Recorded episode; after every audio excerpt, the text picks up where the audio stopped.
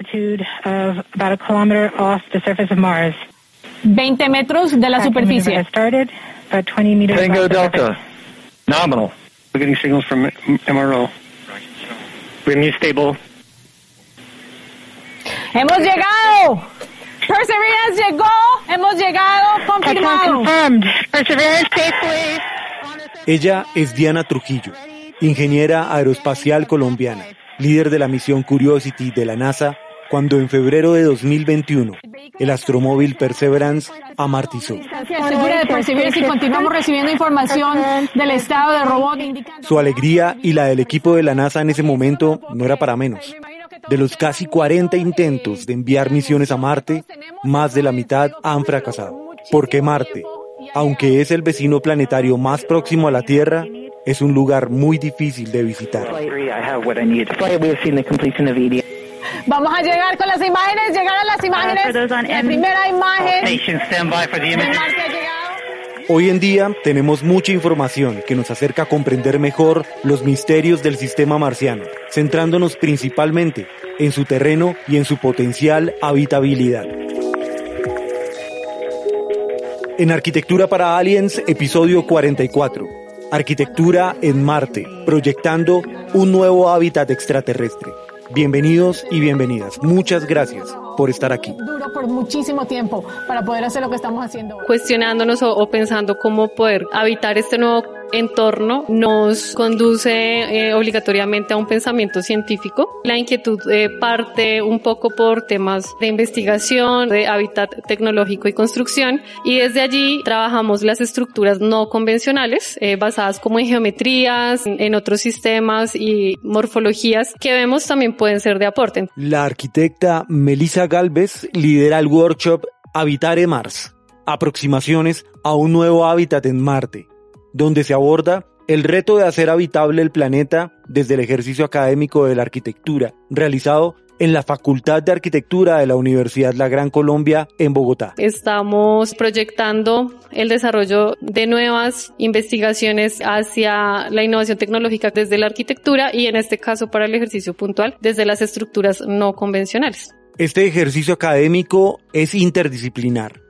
Jorge Bueno es biólogo, PhD en investigación espacial y astrobiología, creador del Instituto de Astrobiología de Colombia, pionero en el país en la investigación y divulgación de esta ciencia. Desde la biología, desde la astrobiología, primero debemos de conocer todos los ambientes, todas las características del lugar que vamos a utilizar para la construcción o el diseño y en este caso generar una arquitectura, una, infra- una infraestructura. Y para ello debemos de compararnos aprovechando las condiciones de Marte, los polos, que allí hay agua congelada, se aprovecharían las estructuras y los diferentes niveles geográficos del suelo de Marte. Sin duda que la adaptación interdisciplinar, tanto astrobiólogo como arquitecto, pues nos hacen empezar a, a proponer una serie de, de elementos, de materiales, de estructuras y obviamente los diseños. Marte es un planeta rocoso con cañones. Su superficie sólida ha sido alterada por volcanes, impactos, vientos, movimientos de la corteza y reacciones químicas. Su hemisferio norte es bastante homogéneo y uniforme en cuanto a su paisaje. El hemisferio sur es de terreno caótico. Presenta fallas tectónicas extensas, abismos colosales. Cada región presenta un aspecto geológico difícil de modelar con escalas terrestres.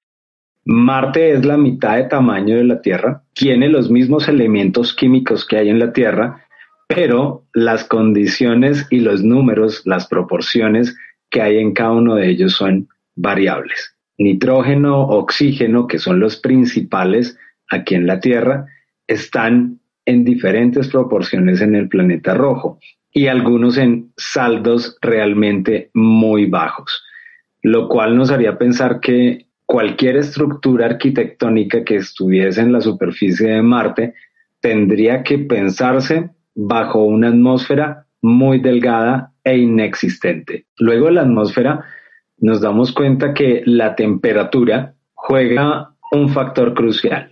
Podemos tener hasta de menos 130 grados y 13 grados en el verano marciano, que desde el punto de vista de materiales tendríamos que pensar en estructuras que soportaran esas bajas temperaturas.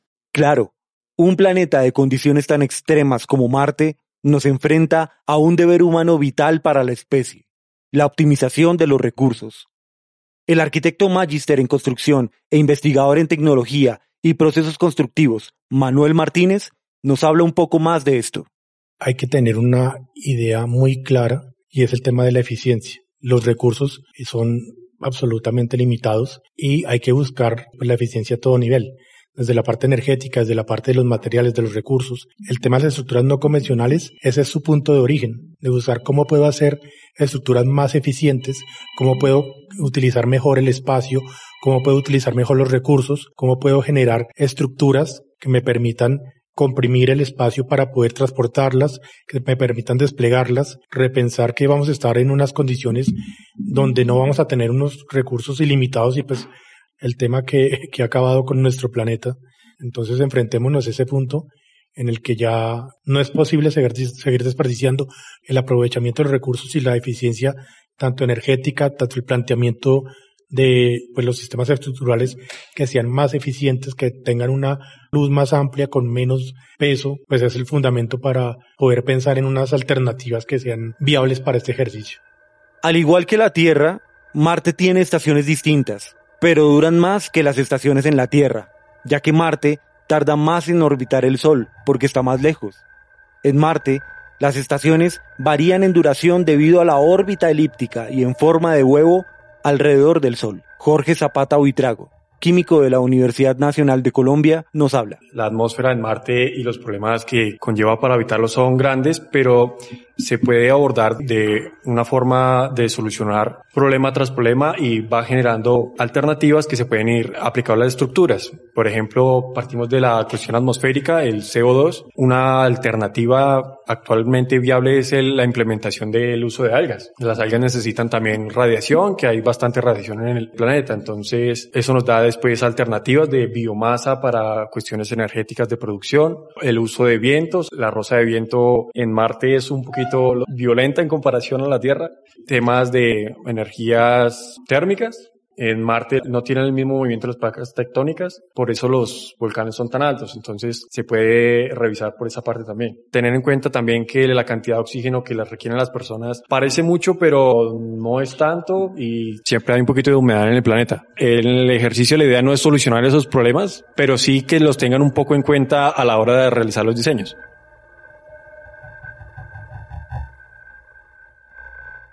El arquitecto Fabián Sarmiento nos habla acerca de las aproximaciones que debe tener el diseño marciano. Desde el punto de vista del diseño, pues el hombre siempre se ha preguntado incluso cómo conquistar otros planetas. De allí no es extraño tener, por ejemplo, en la mesa o, discutir sobre Star Wars, porque realmente está pensado en una manera en la que se conquista el universo y no sale del director en sí, sino de una serie de reflexiones que se hicieron en los años 60 con el grupo como Archigram, que planteaba cómo la ciudad se podía mover, cómo yo podía cargarme el hábitat, cómo yo podía resolver en mínimos espacios ciertos eventos o ciertas situaciones. Archigram fue un grupo arquitectónico de vanguardia formado en la década de 1960, que se inspiró en la tecnología para crear una nueva realidad que se expresaba únicamente a través de proyectos hipotéticos.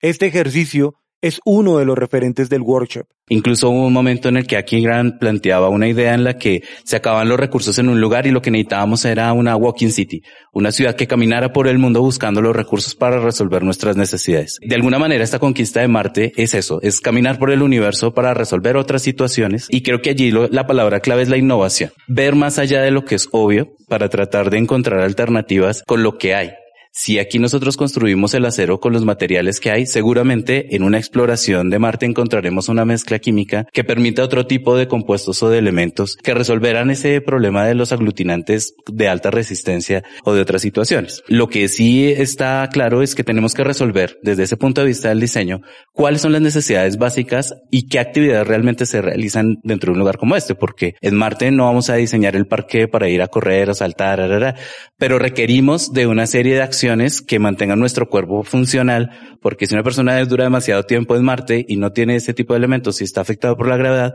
cuando regresa a la Tierra tiene una serie de problemas bastante graves. Esa interfase trae el problema del diseño. ¿Qué hacemos nosotros para que todas esas condiciones y esas calidades o cualidades que presenta el ser humano, pues se mantengan o sean establecidas en la relación de su funcionalidad? La investigadora y arquitecta María Claudia Villate Matiz se refiere a las estructuras no convencionales, como aquellas que por su geometría, escala y tipos de aplicación no son usualmente aplicadas al diseño de edificaciones. Estas estructuras se caracterizan por un diseño geométrico y la exploración tanto en formas como materiales. Promover el uso de este tipo de estructuras es algo muy interesante para la arquitectura en Marte. La arquitecta Liliana Patiño nos habla. Uno debería partir de saber cómo son las condiciones de Marte en términos de qué minerales hay, por ejemplo, para saber qué materiales se pueden producir, teniendo en cuenta que llevarlos desde acá, pues desde la Tierra, resulta ciertamente complejo. En ese sentido, la exploración a partir de estructuras no convencionales, pues digamos que es una idea que se parte teniendo en cuenta lo que hay acá, pero para que se pudiese implementar realmente allá, se tendrían que producir ciertos desarrollos directamente en el planeta. En ese sentido también es importante mencionar que de acuerdo a las condiciones climáticas que se tienen allí. De repente las tecnologías tendrían que ir enfocadas en cómo generar construcciones dentro de la tierra y cómo implementar los materiales que están allá, es decir, cómo se podrían generar, digamos, mezclas de, tierra y de minerales e incluso de rocas para poder generar, en cierta manera, un hábitat. Entonces, lo que se está proponiendo es un poco ir un, paso aún más allá de lo que puede llegar a, suceder. Y es, bueno, cómo podrían ser estas futuristas, muy futuristas en términos de la implementación de, pues, de las estructuras no convencionales. Sabiendo que en principio lo que se podría hacer, pues, es utilizar los materiales que estén allá, partiendo de la caracterización previa que ya existe. Five, four, three, two, one, zero. Ignition and liftoff. Según la NASA, la primera llegada de tripulación para habitar Marte estaría prevista para el año 2030, conformada por 10 astronautas calificados. La duración del viaje de llegada sería de 253 días dentro de la nave. Esta primera tripulación tendrá la tarea de explorar, diseñar, crear y experimentar para sobrevivir e ir generando las condiciones para habitar Marte. Jorge Zapata Huitrago nos habla acerca de este proceso de colonización.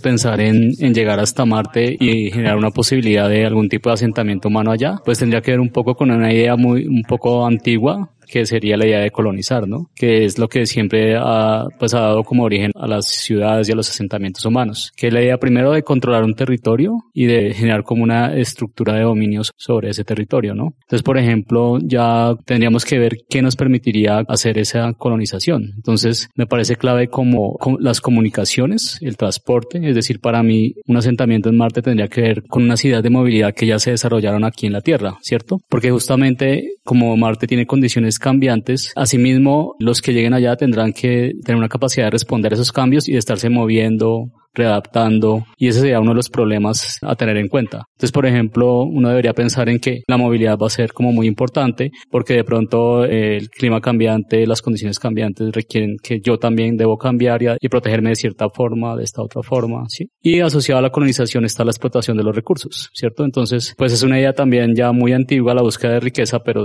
yo creo que si llega el, en el momento en que llegue a ser viable, llegar hasta Marte va a ser eh, con fines de explotación de los recursos, de alguna manera. Se espera que la segunda tripulación llegue a Marte en el año 2035. Se conformará por un grupo de 150 personas entre 25 y 50 años, de diversas profesiones y culturas. Sin embargo, el reto no es solo habitar, es convivir.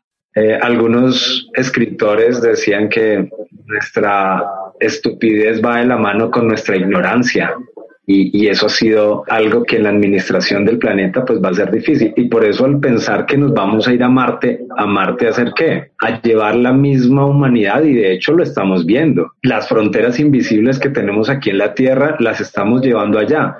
Este terreno es de Estados Unidos. Rusia explora en otro.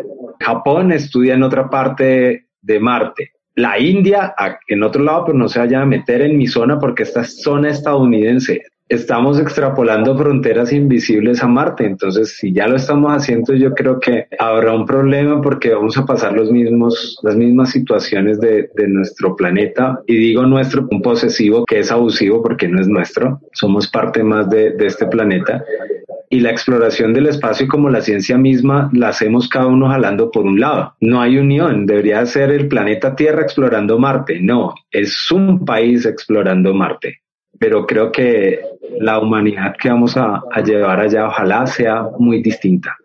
¿Cuidaremos tan mal a Marte como hemos cuidado como especie a la Tierra? Reflexionar acerca de que una forma de vida habite en condiciones tan extremas como las de Marte nos lleva a pensar qué tan marcianos deberíamos ser los terrícolas. Ya es ridículo hablar de un proyecto que no tenga un tema de sustentabilidad, de energías renovables, de reducción de residuos. Ha sido un camino muy, muy lento. Hay otros edificios que están buscando temas de certificaciones ambientales y pues la idea no es solo porque decir estoy certificado, sino realmente pues ese toma de conciencia, buscar alternativas de materiales que sean más eficientes en temas de la energía que yo invierto en construir el edificio, en operar el edificio, pues aprovecharla de la mejor manera posible. Es un, es un panorama bien oscuro el que enfrentamos, pero ya hay una lucecita al final del túnel donde dice, mire, ya estamos cambiando, estamos siendo conscientes. Tal vez sea muy tarde y tengamos que adaptarnos en una forma violenta, pero ya hay unos primeros pasos. Pues justamente un ejercicio de, de decir, si yo estoy en Marte, no puedo desperdiciar nada. No podemos hacer el mismo ejercicio que estamos en la Tierra. Pues eso será lo que, lo que tendremos que llegar a hacer aquí en la Tierra. En Holanda ya no hay explotación de material virgen. Todos los materiales son reciclados. No hay un desperdicio, hay una cultura mucho más avanzada en temas del reciclaje, de la producción, y pues es nuestra tarea apersonarnos de eso y decir, esto cuesta en temas de dinero, en temas de recursos, en temas de energía, pues vamos a aprovecharlo al mayor la mayor forma posible para que los recursos que se consuman pues realmente sean muy bien aprovechados y buscar cómo generar mayor recurso, cómo generar menor impacto y poder de recuperar nuestro hábitat que pues hemos afectado tan negativamente. Han existido otros workshops de arquitectura acerca de este tema, el habitar otros planetas. En los hábitats de recreación marciana, aquí en la Tierra, por ejemplo, en el desierto de Utah, hay unas estructuras en las que participaron arquitectos y allí han generado unas misiones, misiones en tierra se llaman, donde recrean cómo es estar en Marte hipotéticamente, cómo sería la convivencia, el desarrollo científico, el desarrollo humano en condiciones pues de, de estar en la superficie de Marte. En desierto de Atacama, en Chile, también se ha contado con el diseño de arquitectos para la construcción en tierra de esas estructuras. Y actualmente sé que dentro del proyecto de exploración espacial, tanto el de NASA como el de Elon Musk, que van de la mano, pero pues Elon Musk, el director de Tesla y de SpaceX, él proyecta un poco más allá. Él tiene un grupo de ingenieros, de arquitectos, de biólogos, bueno, un grupo interdisciplinar muy fuerte, trabajando en esos potenciales diseños que, que permitan al hombre habitar allí salió la primera misión de nueva exploración a, a la Luna en el módulo Orión, la misión Artemis o Artemisa, y también se piensa en tener módulos en la superficie de la Luna y ahí deberá y tendrán que estar los arquitectos. La exploración del planeta rojo se acelera y este tipo de workshops se han convertido en concursos interdisciplinares donde la arquitectura juega un papel importante unas de las propuestas más interesantes son Mars Utopia. Mars Utopia. Idea Architecture Office. El arquitecto español Alberto Villanueva propone usar el agua del subsuelo marciano y sembrar micelio de hongos, una estructura de los hongos que parecen pequeñas raíces y que son vitales en la agricultura. Usando estructuras metálicas construidas por impresoras 3D, y con materiales ferrosos abundantes en Marte, se descongelaría el agua por un proceso de electromagnetismo y se generarían lagos. Allí serían sembrados grandes cantidades de micelio de hongos que aportarían una especie de cimiento progresivo que elevaría una serie de torres, que convertirían el CO2 de los hongos en oxígeno. Esto crearía una pequeña capa atmosférica. Villanueva calcula que el proceso duraría tres años y permitiría a humanos respirar en Marte, punto en donde se llevarían bacterias luminiscentes para iluminar la colonización del dios de la guerra. Mars Case, Open Architecture y Xiaomi. Este prototipo de 240 por 240 por 2 metros apuesta a llevar los materiales desde la Tierra y forzar al máximo la eficiencia y el mínimo desperdicio de los recursos. El espacio vital es llevado al extremo con espacios inflables y plegables que se pueden empacar y transportar sobre la superficie de Marte. Dentro existe un ecosistema integrado que renueva el aire, la energía y el agua. Los humanos vivirían allí un poco apretados, pero eso sí, con una poderosa conexión de Wi-Fi para que todos los dispositivos electrónicos de Xiaomi permitan ver TikTok. Foster and Partners. El estudio británico, fundado por Norman Foster, propuso, junto a la Agencia Espacial Europea, abordar el problema del diseño del hábitat extraterrestre desde lo modular. En este caso, en la Luna. Una gran impresora 3D tomaría el polvo lunar y lo procesaría con una espuma específicamente diseñada para realizar pequeñas bases lunares para cuatro personas, protegidas con una cúpula resistente a temperaturas extremas, meteoritos y radiación. En la descripción del episodio podrás encontrar algunos links para explorar otros de estos ejercicios.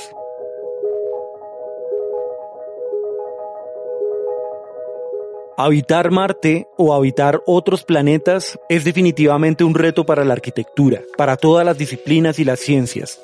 Como especie, nos hemos ido proyectando en el futuro a través de los sueños, la literatura, las artes, y eso ha construido nuestra cultura. Con nuestros errores y aciertos históricos compilados, pensemos siempre en dónde estamos y en cuidar el lugar donde todas las condiciones son óptimas donde abunda el agua con solo girar una llave o accionar un botón, donde tenemos anclados nuestros pies, la tierra. Y bueno, pues esperemos que este sea el inicio para ir generando algo de redes. Todos eh, los docentes también que nos acompañan, pues darles eh, las gracias. Y pues nada, como lo curioso ahora que por fin, tanto que nosotros dialogamos a veces así eh, casualmente, pero que por fin estamos con arquitectura para aliens, entonces estamos sintonizados con el tema de proyectarnos a esos otros hábitats, a pensar de otra manera desde la arquitectura, de forma interdisciplinar y en esos, en esas otras escalas, en donde nos salgamos de pensar que el hábitat es algo muy reducido, sino que el hábitat es tan relativo como se quiera analizar, pero realmente puede tener otros tipos de ambientes, requerimientos y posiciones de filosofía para vivir dentro de ese hábitat, ¿no? Muchas gracias. Bueno, gracias a ustedes, muchas gracias de verdad. Entonces, pues bueno, gracias, profes.